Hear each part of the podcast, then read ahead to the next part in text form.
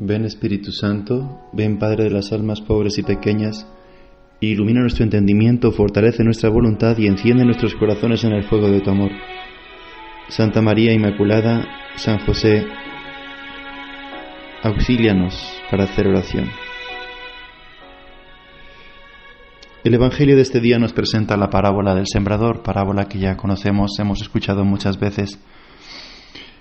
El sembrador es Dios que siembra a manos llenas, la semilla es su palabra, su gracia. En la oración nos exponemos, nos disponemos y abrimos el corazón para recibir justamente esta semilla, esta siembra.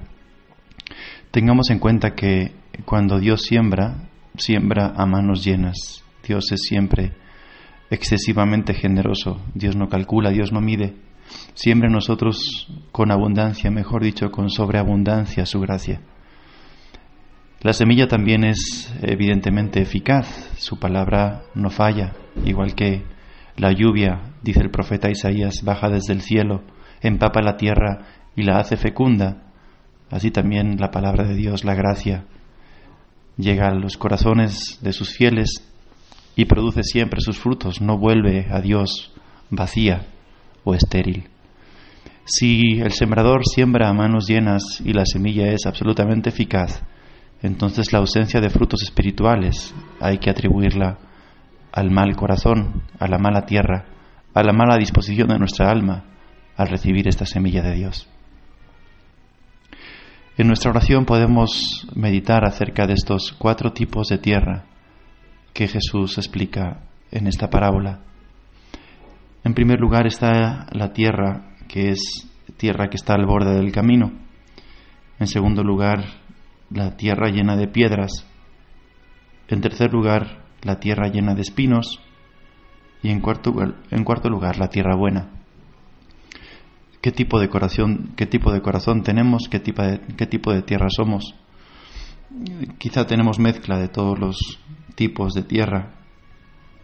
Al explicar la parábola, Jesús comenta que la tierra al borde del camino es esa tierra en la que cae la semilla, pero no puede penetrar y entonces llega el demonio y se la lleva. ¿Qué tipo de corazón es ese?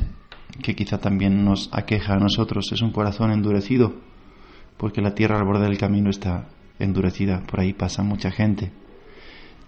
Es intentar poner una semilla en una piedra eh, en algo excesivamente duro no puede penetrar, no puede ahondar.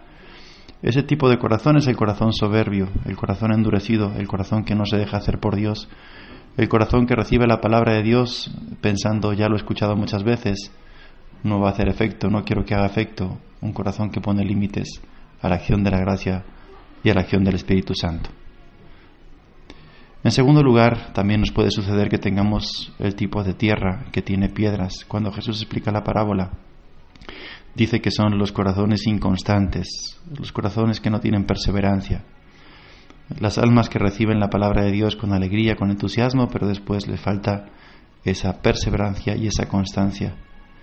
Entonces las raíces no pueden penetrar hasta el fondo. Nos suele pasar también que en las cosas de Dios empezamos con mucho ánimo, con mucho entusiasmo, con mucha ilusión, con mucha fuerza, eh, acogemos con alegría, tenemos muchos proyectos, muchos planes, salimos de retiros, de ejercicios con muchísimos proyectos, pero luego nos falta la perseverancia y la constancia del día a día para seguir adelante con esos proyectos y esos planes.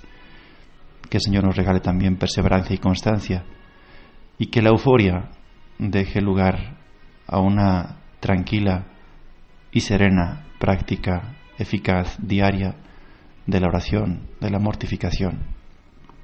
En tercer lugar, el terreno lleno de espinas. Dice Jesús que son los corazones que están mundanizados, seducidos por las riquezas de este mundo y embotados, afanados por la vida y sus preocupaciones.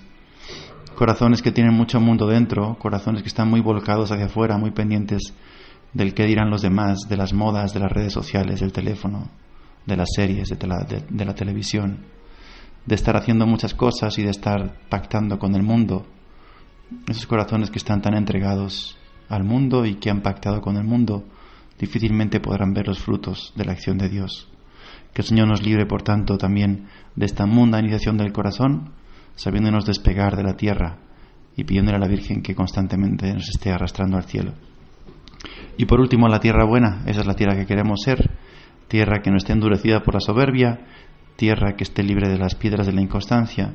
Y tierra que esté libre de las espinas de la seducción de las riquezas y de la mundanización. Pidámosle al Señor que nos ayude a ser tierra buena, pidámosle a la Virgen que trabaje nuestra tierra, que nos ayude a ablandar nuestra tierra como ella, dócil al Espíritu Santo, a su palabra, que nos ayude a quitar las piedras de la inconstancia y que nos dé el recordatorio siempre de esa sencilla y perseverante acción eh, amorosa, oración amorosa del día a día y que nos ayude a quitar el mundo de nuestro corazón con esa ejaculatoria preciosa.